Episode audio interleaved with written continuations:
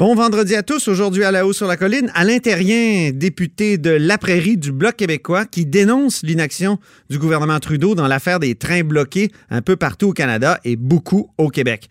Ensuite, c'est vendredi, donc jour de chronique de Thomas Mulcair, qui ironise au sujet de la candidature de Guy Nantel à la chefferie du Parti québécois, et je lui demande ce que lui, Thomas Mulcair, aurait fait s'il était premier ministre avec l'affaire des trains bloqués, justement. Mais d'abord, mais d'abord, Hélène Buzetti est avec nous à Ottawa. Bonjour. Bonjour. Bonjour, Madame Budds, correspondante euh, parlementaire pour le devoir, ancienne collègue et toujours amie. Parlons des trains bloqués, Hélène. Euh, la pression augmente vraiment sur Justin Trudeau, d'après ce que je comprends. Ah oui, alors aujourd'hui, c'est le chef conservateur Andrew Scheer qui a fait une sortie en règle euh, contre ce qu'il appelle des activistes radicaux qui, dit-il, n'ont très peu de lien avec la question autochtone et qui se permettent comme ça de bloquer le pays. Il dit que selon la loi sur la GRC, c'est tout à fait dans le, le mandat du ministre de la Sécurité publique d'inviter la GRC à intervenir. Donc, il demande à M. Trudeau de, un, revenir au pays parce qu'il est encore en Europe, et de deux, mandater à son ministre de la Sécurité publique, Bill Blair, de demander à la GRC d'agir pour que ces barricades euh, disparaissent rapidement. Il me semble que Bill Blair, d'ailleurs, on ne l'a pas vu beaucoup. Est-ce que je me trompe? Non, vraiment pas. En fait, euh, clairement, le gouvernement veut avoir un point de chute, une personne qui parle sur ce sujet-là. Ils ont choisi le ministre Marc Garneau des Transports parce que Marc Garneau, c'est un peu le le hibou du gouvernement euh, de Justin Trudeau. Hein. Ah oui? Ce sage, on, le perçoit comme le sage apaisant, celui qui peut calmer le jeu. Donc, on le voit comme peut-être le meilleur porte-parole, et puis c'est pas complètement fou puisqu'il est au transport, là.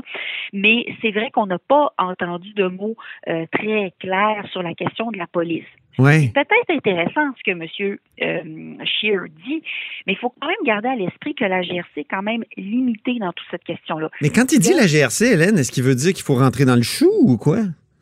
Ben oui, c'est ce qui semble dire que la GRC passe appliquer les injonctions. Le problème, c'est que il y a des barrages en Colombie-Britannique, en avait au Manitoba, en Ontario et au Québec.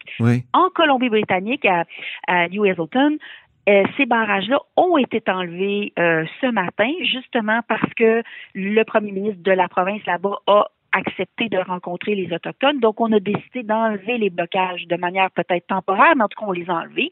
Donc, le problème n'existe plus là. Au Manitoba, il y en avait proche de Winnipeg. Le premier ministre provincial là-bas, Brian Pallister, un conservateur, avait dit on va aller chercher des injonctions, puis on va s'assurer que la police les fasse respecter. Moins de 24 heures plus tard, les barricades avaient disparu. Donc, les deux points chauds vraiment qui subsistent, ce sont ceux en Ontario, le proche de Belleville, et ceux à Québec. Dans les deux cas, c'est en territoire Mohawk et ce n'est pas la GRC qui a le pouvoir, ce sont les peacekeepers. Oui, OK. Alors, euh, M. Scheer peut bien dire qu'il faut que la GRC fasse quelque chose bien franchement, dans ces deux situations-là, et celle de l'Ontario est certainement la plus euh, névralgique, là, c'est elle qui vraiment bloque le transport, eh bien, ils peuvent pas faire grand-chose. Les peacekeepers étaient venus euh, mercredi, si je me souviens bien, le chef de la police là-bas, Jason Brandt, était venu lire une déclaration aux manifestants en leur disant vous avez fait valoir votre argument. Maintenant, c'est le temps de rentrer chez vous. Mais ben oui. Il n'a pas été écouté. Alors, en tout cas, M. Scheer, je comprends ce qu'il dit, mais dans les faits, c'est plus complexe que ça encore. Mais le ministre Mark Miller, lui, il voulait rencontrer les Autochtones. Est-ce qu'on sait si ça va se faire demain, finalement? Ben là, à l'heure où on se parle, on n'a pas encore de confirmation. Il est 13h57 vendredi, disons-le. Voilà, M. Miller. Vous savez, M. Miller a, une connexion particulière avec la communauté ben oui. Euh, c'est bon, il est le ministre des services autochtones. Il baragouine la langue? Absolument. Et lui, il nous avait expliqué euh, qu'il a essayé d'apprendre cette langue. Il prend des cours pour apprendre le Mohawk parce qu'il dit ma circonscription est assise en territoire traditionnel Mohawk et donc, par respect, j'essaie d'apprendre cette langue-là. Alors, c'est quelque chose de vraiment sincère chez lui. Donc, il a offert de rencontrer des représentants de la communauté à une condition que les barrages soient levés.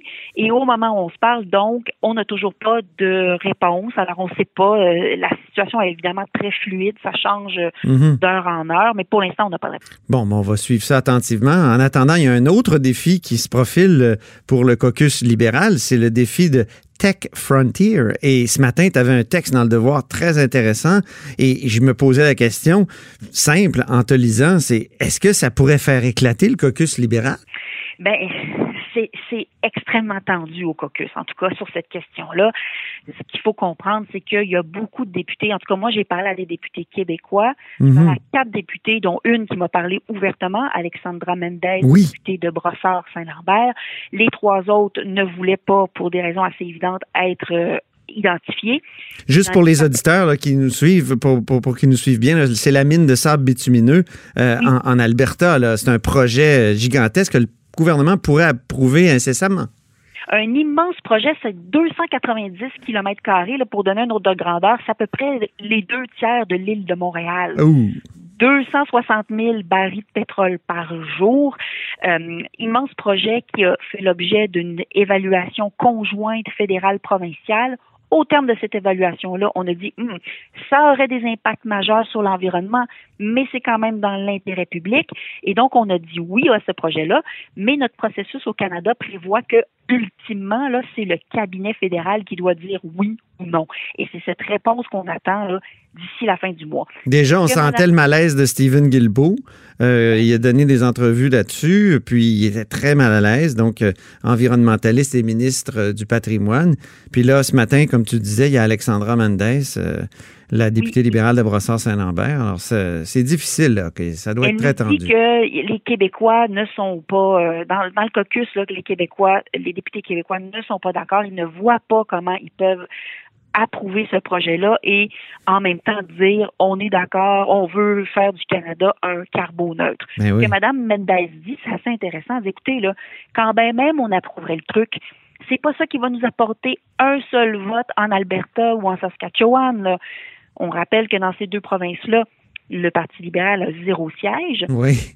Et on se rappelle quand même que Trans Mountain, le fameux pipeline qu'Ottawa a acheté, il l'a acheté avant l'élection ça a coûté 4,5 milliards. L'idée, c'était d'apaiser les, les.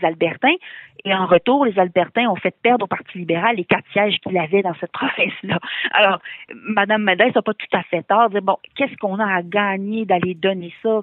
À, une Alberta qui ne sera peut-être pas reconnaissante, alors qu'au contraire, notre électorat, notamment au Québec, lui, n'en veut pas. On a des sièges. Mais Christia Freeland, qui, qui, doit finalement recoller les, les comment dire, les, les, relations, si je puis dire, avec l'Alberta, elle, elle doit s'arracher les cheveux de sur la tête c'est sûr qu'elle se dit que si on dit non à ce projet-là, ça va être difficile.